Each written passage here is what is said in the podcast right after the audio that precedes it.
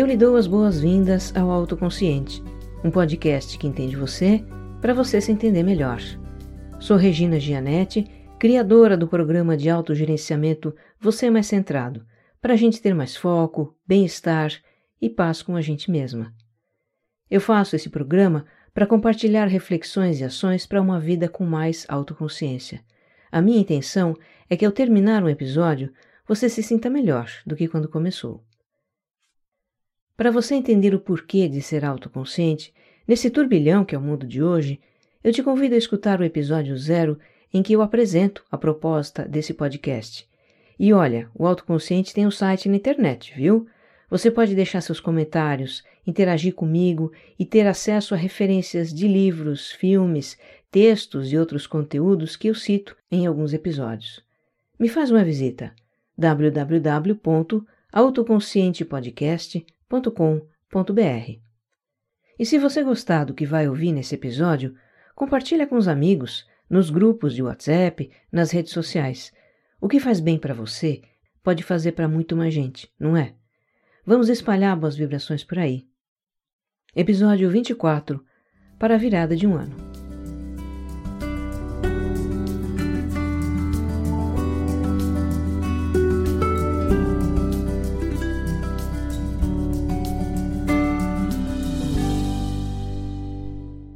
Pois é, mais um ano que voa, mais um ano que termina, e a gente já começa a entrar no espírito da virada. Eu acho muito significativa essa expressão, virada, porque ela implicita o nosso desejo de renovação. Desejo de que nesse novo ciclo da nossa vida as dificuldades sejam superadas, os problemas se resolvam, os projetos se concretizem, que a gente encontre o que busca. A virada de um ano é como a virada de uma página da nossa história. Eu não vejo essa página como a de um livro que já está escrita, que já vem pronta. Eu vejo como a página de um caderno que nós vamos preencher. E assim como a página do caderno traz as linhas em que a gente vai escrever a nossa história, o ano vai trazer acontecimentos, vai trazer oportunidades, vai trazer desafios e nós vamos escolher como lidar com isso tudo. Nós vamos escrever essa nova página com as nossas escolhas, com as nossas atitudes perante aquilo que o ano vai trazer. Então, vamos preparar o nosso mindset, ou seja, a nossa mentalidade para a virada, para que a gente abra essa nova página da nossa história com muita clareza do que quer escrever e também do que não quer. Para que a gente não fique apenas reescrevendo as mesmas cenas das páginas anteriores os mesmos problemas, as mesmas insatisfações, os mesmos conflitos, mas sim escrever algo novo, projetos, experiências, aprendizados, realizações. É disso que trata esse episódio. Se o desejo é de renovação, a gente precisa começar com uma faxina. Uma faxina nas coisas externas e internas também. Para limpar o que está sujo, para reparar o que está quebrado, para retirar o que não nos serve mais, para abrir espaço para o novo. Nessa época do ano eu viro a louca da faxina. Eu lavo cortina, limpo gaveta, jogo fora a papelada, arrumo armário. Do meu guarda-roupa eu tiro aquilo que eu não estou mais usando, ou que ficou gasto, e separo para doar. Levo coisas para consertar, dou uma geral na casa. O rejunte do piso está meio escurecido. Eu compro um produto especial e passo no rejunte para clarear. Tem uma torneira pingando? Eu chamo o encanador para arrumar. Um vaso de plantas está meio feio? Eu renovo, adubo as plantas, coisas assim. Essa faxina, eu acho que ela também deve passar pelas pendências que a gente foi deixando para trás, ou por falta de tempo ou de oportunidade para fazer, mas precisam ser zeradas no ano. Um pagamento atrasado, uma consulta médica, o check-up do carro, uma visita a alguém próximo que a gente não viu o ano inteiro, por exemplo. A lista de itens da nossa faxina pode ser grande, não é? Por isso, eu já começo esse movimento no início de dezembro. Eu vou fazendo aos poucos, que é para não ter atropelo, e eu poder fazer o máximo que der. Uma ou outra coisa acaba ficando para janeiro, mas tudo bem, tá valendo. Uma atitude muito importante da gente adotar nessa faxina é a gratidão. Quando você separar itens para se desfazer, tenha um pensamento de gratidão pela função que aquilo cumpriu na sua vida. Aquilo foi importante para você um dia, e quem sabe possa ser importante para outra pessoa. Então lave aquela roupa, limpe aquele sapato ou utensílio que você não vai mais usar e doe para uma instituição de caridade. A sensação que me dá quando eu faço a minha limpeza de final de ano é de leveza. Espaços da casa ficam mais arejados, mais organizados, assuntos pendentes são resolvidos e tudo isso traz satisfação. E olha, os efeitos dessa limpeza não são só externos, viu? São internos também. São principalmente internos. Eu sinto que fazer uma faxina na casa, nas nossas coisas, é um movimento externo que também cria um movimento interno. Quando a gente resolve questões pendentes, a gente deixa de se preocupar e de se cobrar por causa delas. Então, elas deixam de ocupar espaço no nosso campo mental. Se desfazer de objetos que estão gastos ou não têm mais utilidade para nós é uma atitude de desapegar, de soltar, que nos predispõe a soltar também padrões de comportamento, sentimentos, modos de pensar e de agir. Talvez você já faça uma faxina de final de ano pensando em deixar suas coisas organizadas para o ano novo, sem imaginar a extensão que esse movimento tem. Então, considere que você não está só abrindo espaço no seu ambiente externo, mas no seu interior também. E aí, no embalo da sua limpeza e arrumação externa, olhe para dentro também para aquilo que você não quer mais, situações indesejáveis, pensamentos negativos, hábitos que não te fazem bem, comportamentos que não funcionam, conflitos, culpas, mágoas, seja o que for. E se propõe a limpar o que tiver aí também. Para essa limpeza interna, a atitude é o perdão. Perdão para com você mesmo, perdão para quem mais estiver envolvido naquilo que você quer limpar, o perdão é o detergente da nossa faxina interior. E perdoe-se também por aquilo que você não realizou no ano que está terminando. Você não emagreceu, não parou de fumar, não começou aquele curso, não leu os livros que pretendia ler. Está tudo bem, perdoe-se por isso. Você fez o melhor que pôde nas condições que teve. Você pode reavaliar isso agora e pode recomeçar no seu ano novo nós sempre podemos recomeçar. Perdoar é liberar, é soltar os sentimentos e pensamentos negativos que a gente tem para com o outro ou conosco mesmos. O perdão começa com uma decisão. Eu quero soltar isso.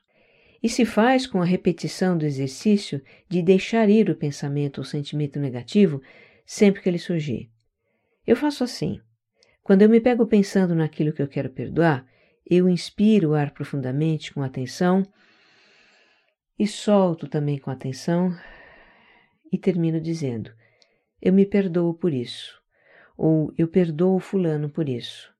Está tudo bem. E aí você me diz: Mas perdoar não é algo rápido, Regina. Leva tempo. Eu não vou conseguir perdoar tudo que tem para perdoar numa faxina de final de ano. E eu concordo com você. Isso leva tempo. O exercício do perdão precisa ser feito muitas e muitas vezes. E na sua faxina interna, que na verdade é uma reflexão de fim de ano, você pode começar. E isso é muito importante. Tomar a decisão de perdoar é o mais difícil. E depois esse perdão pode se tornar uma das metas para o seu ano novo. Então vamos falar delas? As metas. Só para recapitular, a gente começa preparando o nosso mindset para a virada do ano com a faxina, para identificar e limpar o que não quer mais na nossa vida, abrir espaço para coisas novas. E depois tem o um momento de pensar no que a gente quer. Muita gente fala em resoluções para o ano novo. Mas olha, sinceramente, eu acho mais efetivo a gente falar em metas para o ano novo. A palavra meta, ela implicita o que a gente quer realizar ou alcançar. Dá mais clareza. E aí, para ajudar você a definir suas metas, você pode usar um instrumento clássico do coaching, que é a roda da vida. Para você que não conhece, o que, é isso? É um gráfico na forma de círculo, e esse círculo tem setores, como se fossem as fatias de uma pizza, tá? Para cada setor, você atribui um aspecto da sua vida, como saúde, trabalho, finanças, relacionamento afetivo, família, espiritualidade, estudos, lazer, vida emocional, vida social, olha, o que você quiser.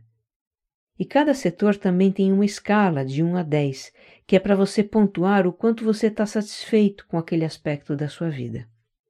Na página desse episódio no meu site, eu disponibilizo dois modelos de roda da vida, um para oito setores e outro para dez, e dou um exemplo de como preencher. Então, por exemplo, digamos que você não esteja muito satisfeito com a saúde e resolva dar cinco pontos para esse aspecto da sua vida, tá? Aí você pinta ou preenche os espaços do 1 ao 5 nesse setor. E fazendo assim nos demais setores também, você tem uma visão geral de como é que está cada aspecto da sua vida. Aí você pode olhar para a sua roda da vida e pensar: nossa, mas a minha roda está toda desdentada, eu não sei nem por onde eu começo a arrumar isso. Olha, se isso lhe conforta, acontece o mesmo com a maioria das pessoas, tá? Como coach, eu já vi um bocado de rodas da vida. Qual é a estratégia aqui? É você identificar em quais aspectos uma melhoria traria maior impacto, faria maior efeito na sua vida e priorizar então esses aspectos. Por exemplo, vamos imaginar que você escolha o aspecto da saúde porque acredita que obtendo uma melhoria para a sua saúde, você tem mais qualidade de vida, mais disposição, mais bom humor, mais autoestima, e isso teria um efeito positivo nos outros aspectos da vida também. Aí eu te pergunto: e o que você poderia fazer de mais importante para aumentar a sua satisfação com a saúde? Vamos imaginar então que você responda: emagrecer 10 quilos. Maravilha! Emagrecer vai ser uma das suas principais metas do ano. E eu te pergunto ainda: emagrecer 10 quilos é tudo que você precisa fazer para ter mais satisfação com a saúde? Ou tem mais alguma coisa? E você então pode definir mais uma ou duas metas para a saúde, ou até mais, você é que sabe.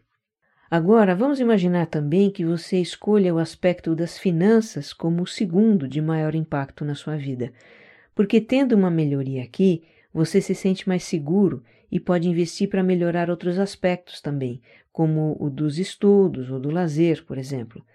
Então você define que a sua meta nas finanças vai ser poupar uma quantia X por mês. Entendeu como funciona? É seguindo essa ordem, do aspecto mais impactante para o menos impactante, que você vai definindo as metas para o seu ano. Se de repente achar que tem metas demais, você tem uma ordem de prioridades e fica fácil escolher as que são mais importantes. O próximo passo é escrever as suas metas, para você lembrar delas. Se a gente confiar na memória, no dia 2 de janeiro já esqueceu metade das coisas que se propôs a fazer. Então, escreva suas metas e deixe no lugar em que você veja sempre. Não vai fazer como eu fazia antigamente. Eu escrevia as minhas num papelzinho, enrolava bem enroladinho e colocava dentro de um Buda de porcelana que a minha avó me deu. Aí eu só ia desenrolar o papelzinho no dia 31 de dezembro do ano seguinte. E adivinha, né? Eu não tinha realizado a metade do que estava lá. Por que será? Porque eu nem me lembrava daquelas metas. Cada ideia que a gente tem, viu? É preciso manter as metas presentes no nosso campo mental sempre. E não só com palavras escritas no papel, mas com imagens. Imagens mentais daquilo que a gente deseja realizar. Imagens da gente vivenciando aquilo. O corpo mais saudável, com 10 quilos a menos, a conta poupança com bom saldo. Metas são criações nossas, e toda criação tem início na mente, com uma ideia, uma imagem. Algo que ajuda você a manter essas imagens no seu campo mental é ter um quadro de metas. Eu vou te contar como fazer um. Você começa procurando na internet imagens que representam as suas metas. Por exemplo, a imagem de uma pessoa saudável, em boa forma física, para simbolizar você com 10 quilos menos um cofre de porquinho cheio de dinheiro para representar a sua poupança. A imagem de um bem que você deseja comprar ou do lugar para onde você quer viajar, coisas assim. O importante é que a imagem represente o mais fielmente possível o que você deseja, tá? Depois você faz uma impressão a cores dessas imagens, recorta e cola numa tela para pintura, dessas que a gente compra nas papelarias, ou num pedaço de cartolina. Aí é só fixar o seu quadro de metas num lugar da casa onde ele fique sempre visível para você. Também funciona fotografar e usar como plano de fundo do seu celular ou computador. Com esse quadro, você vai ter sempre em mente o que deseja realizar. Você também pode acrescentar no seu quadro metas de mais longo prazo, que levariam mais tempo que um ano para se realizar. Por exemplo, a compra de uma nova casa, ou uma formação profissional, uma faculdade que você tem intenção de fazer. A cada ano, você refaz o seu quadro com novas metas para o ano e mantém aquelas de mais longo prazo. Essa é uma maneira de você nunca perder de vista o que deseja para sua vida e se manter sempre ativo para concretizar essas realizações. Mais uma dica para o seu quadro: acrescente palavras que representam atitudes e qualidades importantes para você realizar suas metas. Por exemplo, confiança, foco, disciplina, fé, alegria, gratidão, perdão e o que mais você imaginar. Olha, eu queria ser uma mosquinha para entrar na sua casa e ver o quadro que você vai montar. E eu tenho certeza que vai ficar muito massa. Agora, isso ainda não é tudo, né? Para concretizar as metas, a gente precisa agir, precisa fazer acontecer, ir atrás. Quando a gente se coloca em movimento, as coisas começam a acontecer. Surgem oportunidades, Encontramos pessoas que podem ajudar, descobrimos caminhos para atingir os nossos objetivos.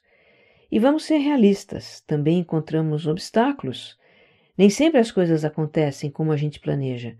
Surgem adversidades, cometemos erros. Tudo isso faz parte. É aí que entra o autogerenciamento, a habilidade de administrar os nossos estados mentais e emocionais para lidar com os perrengues da vida e principalmente lidar conosco mesmos diante dos perrengues da vida. A gente se bloqueia, se limita, se sabota, se julga horrores, se maltrata até, e tudo isso dificulta a nossa autorrealização. No meu programa de autogerenciamento, o Você Mais Centrado, a gente aprende a lidar com tudo isso. Se você mora nas cidades de São Paulo, Rio de Janeiro ou Campinas, pode participar de um dos meus cursos presenciais. Veja minha agenda no site do podcast. São Paulo e Campinas têm turmas começando em janeiro e no Rio, um workshop em 16 de fevereiro. E para você que mora em outras cidades, vai ter novidades durante o ano, viu? E além disso, tem bastante coisa também aqui no podcast para ajudar você a lidar com questões de falta de foco, organização pessoal, aproveitamento do tempo, ansiedade, expectativas, procrastinação, tudo isso também para ajudar você a realizar suas metas. E vai ter ainda mais, viu? E para completar a preparação do seu mindset para a virada, vale também, por que não, fazer as suas simpatias os seus rituais de ano novo, se você tem esse costume. Se elas fazem você se sentir positivo por ano novo, vá em frente. Não é a simpatia em si que faz algum efeito, você sabe disso, mas sim o estado mental de otimismo, de confiança que você cria com seu ritual. A própria celebração da virada de ano é um ritual, em que bilhões de pessoas elevam o pensamento e vibram coisas boas para si e para o mundo. Participar disso é muito importante. Por alguns instantes que seja, a humanidade confraterniza. Quem sabe um dia o espírito de confraternização irá muito além do tempo que os fogos riscam o céu e será mais frequente na nossa vida. Então, vamos pedir luz para todos nós nessa virada. Eu sinceramente desejo, no seu ano novo, que você esteja bem, que você esteja em paz que você esteja centrado no seu coração. Um abraço.